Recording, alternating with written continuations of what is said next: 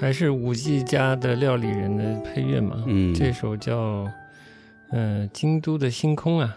哦，嗯，Starry Sky in Kyoto。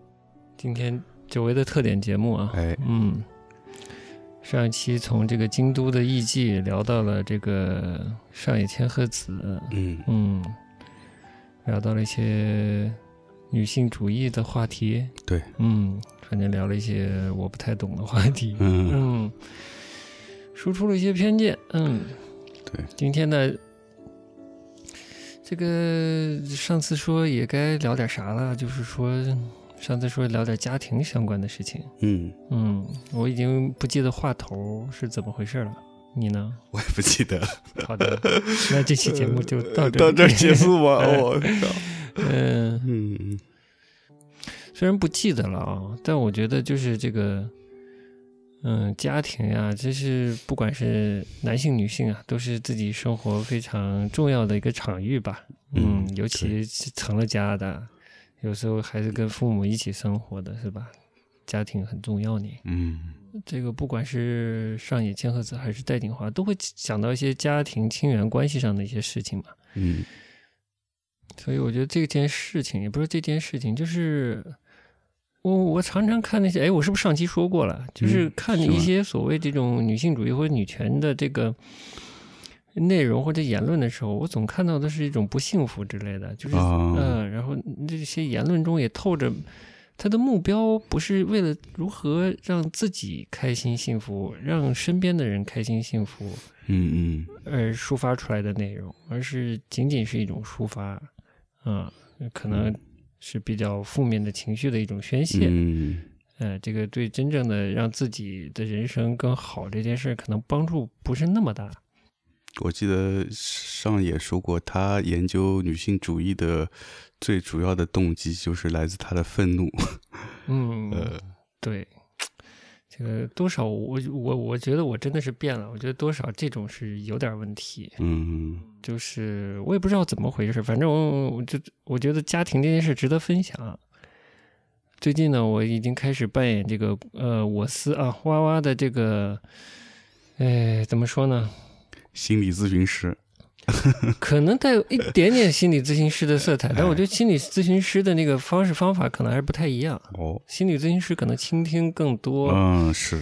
呃，未必给太多这个建议，建议，呃，具体的建议。我不知道，因为我其实没有去看过嘛。我也没看过，但是我听说过，嗯。好像是是倾听比较多。嗯嗯，我前一阵儿不是单口了一个那个上海之夜的这个中篇小说嘛，啊，呃是上海文学里的。其实那一本里还有一一个呃，也是中篇，是讲一个这个心理咨询师和他的呃，不知道说病人好还是客人好，这患者，哎，患者，哎，精确，就他们之间的关系，而且有一点呃，有一定的时间跨度的这个关系的变化。Anyway，你你要不说我要开始了。你，开始，嗯 首先呢，这个我的春节，我说我扒扒了层皮嘛，嗯，对，不容易，就是我感觉帮助，也不是帮助吧，这不是帮助的问题，这我也是家庭一份子嘛，就是试图改变家庭的氛围，做了一些努力，呃。然那你那你家里的氛围，你觉得必须要改变的那个它的表现是什么呢？哎呀，他真会问具体的，我觉得就很多事情就得具体，是吧？嗯那就家庭关系紧张嘛。嗯，就是一就都会有起争执是吗？嗯嗯嗯，会吧？就是怎么说呢？我妈就说你录节目，我家里的事儿别说那么多。啊，但我心说，其实说的不多，嗯 太具体没法说。但是是呃，也不是说太具体没法说，但我觉得就是笼罩的一种所谓的负能量吧，就是这个、嗯这个家庭中某些情况下，让我感受到的是成年人的那种无能的力量。嗯，无能的，崔健老师的歌曲《无能的力量》，我就感觉大家就是在抒发一种无能的力量。嗯就是呃，我为什么不说这么具体呢？但是跟你聊天的时候也说了一些具体的，嗯就是说这个家里长辈可能会为了一些很小的事情起这种不必要的争执。嗯呃，一个东西放在哪儿，哎，呃，一个用品的这个呃，比如说摁按钮的先后顺序，哎就是小到这么小，对，理解非常理解，嗯我家也是，嗯嗯。出去买菜便宜贵了两毛钱什么的，嗯买个葱贵两毛钱，也能贵了什么炒半天。对哎呦，还有一些旧的东西是扔是不扔，哎呦，这个是经常吵的一个起起因。嗯嗯非常小的事情，我肯定觉得这是不对的。但是如何解决呢？嗯嗯，对我来说是一个是一个问题。嗯但我觉得，就是面对所有的问题，得先了解这个问题到底是什么。嗯对，我觉得就常常，呃，大家面对的都是现象，现象背后的是什么，可能不是太了解。嗯嗯，反正这这个春节扒了层皮之后，啊、母上就夸我长大了，哎然后就问是怎么回事儿，啊，我就细回想了一下，我就说可能跟读了那个呃徐浩峰的书有关系，哦，嗯，但我觉得可能不完全只有徐浩峰的书影响了，嗯但我觉得一定是有关系的，就是他呃书里啊两两件事儿，嗯，我就顺着瞎说了，说，嗯，嗯还没说怎么在处理家庭，我就嗯，就开始说这个我可能的这个起因起因或者指导，嗯或者我一个见悟到顿悟的过程是哪里来的？哎。哎，就是有可能是徐浩峰的书，嗯。就是说他两件事儿，一个是人在社会中的位置，一个是人怎么处理自己的这件事情。嗯，他通过哪些来表现呢？就是他的文章里呢，一个你最近可能也看到他写《红楼梦》，嗯写《红楼梦》，他其实是讲的这个明清时期吧，具体嗯时期我不知道啊，就是这个《红楼梦》这个贾家，嗯，它是一个相对这个贵族家庭的这个没落，讲这个人在大家族里跟不同阶层、不同身份的人处理关系的问题，嗯，这就是其实一个社会性的问题。嗯其实它的呃很重要的，呃，它的一个艺术输出的这个话题或者题材吧，是在武行。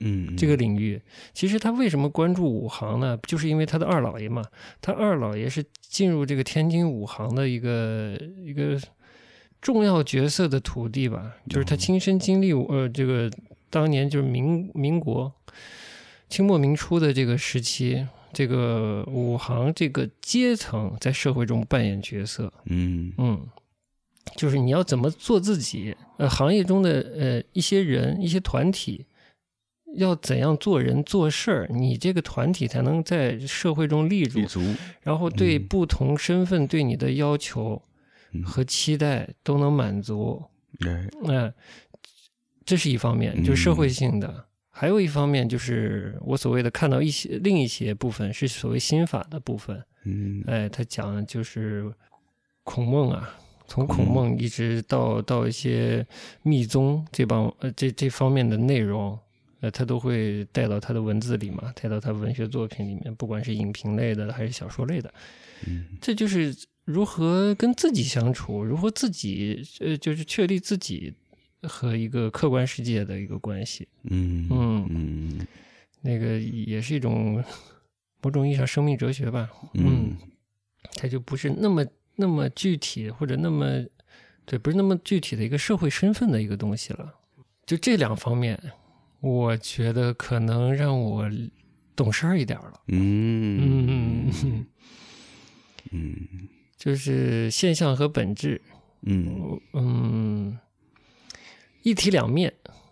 嗯呃，我是说的比较抽象了，就是呃，或者说吧，就是说具体点儿，就家庭中的这些现象，跟发生这些现象的本质可能是有距离的。然后我给给给你打过一个比喻，就说人身体可能出了一些症状啊、可能嗯腿不舒服，哪里不舒服，但问题可能在上半身之类的啊，嗯这这是一个比喻。是呃，我觉得大致就是这样。嗯嗯，就是问题还是得分析，只看现象解决现象，可能那个现象永远消除不了。对对的对的。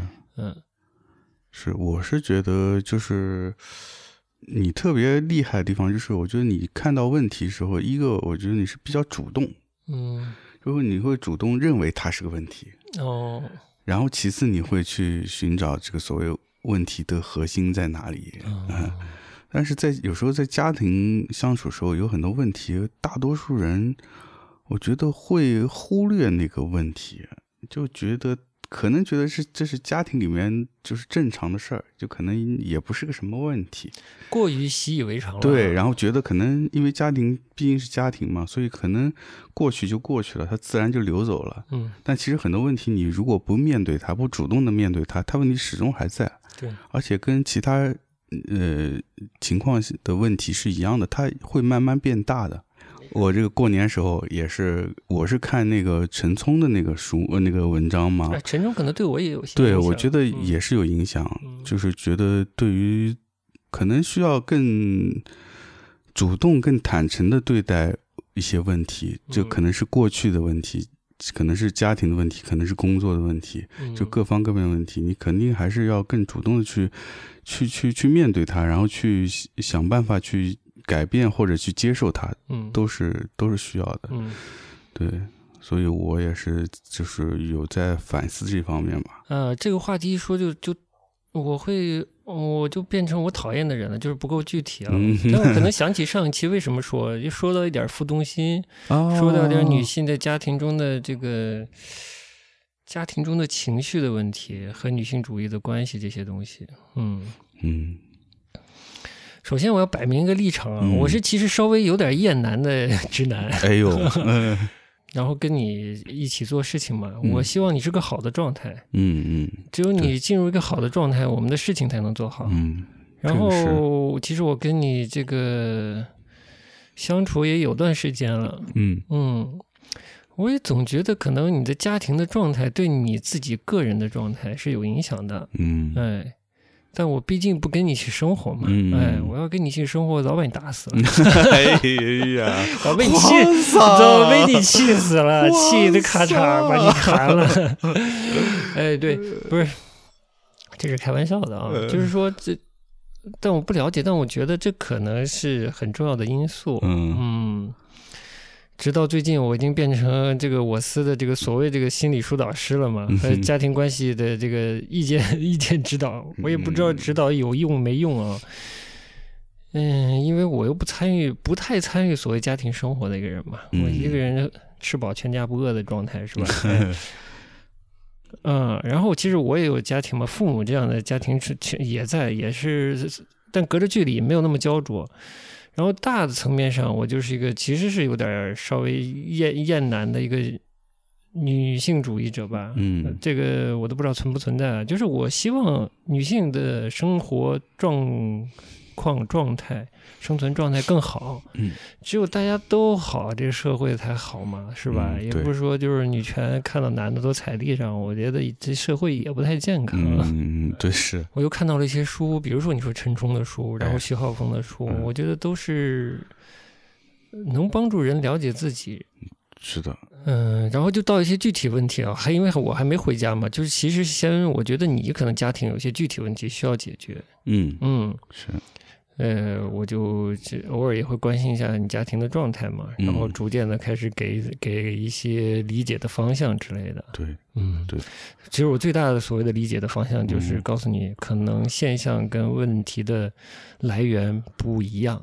对，这个蛮关键的，就往往因为那个现象它会有很多面，嗯，然后你就会被这个很多面给迷迷惑了。，对，可能今天反应是吃东西，哎，或者是谁刷碗，或者垃圾丢了没丢，或者鞋怎么摆放，或者其他东西的细小的问题。对，但可能背后是有一个情绪的东西。嗯，我是觉得大家都不太关注，嗯，不能这么说啊，就是大家没有足够的关心自己的情绪的健康，嗯。嗯，就是心理的需求，所以可能会以别的，就我是觉得人的有些情绪的抒发啊，是来自于别的方面的，呃，不理想、不顺遂，嗯嗯，或者说不幸、不幸福、不快乐。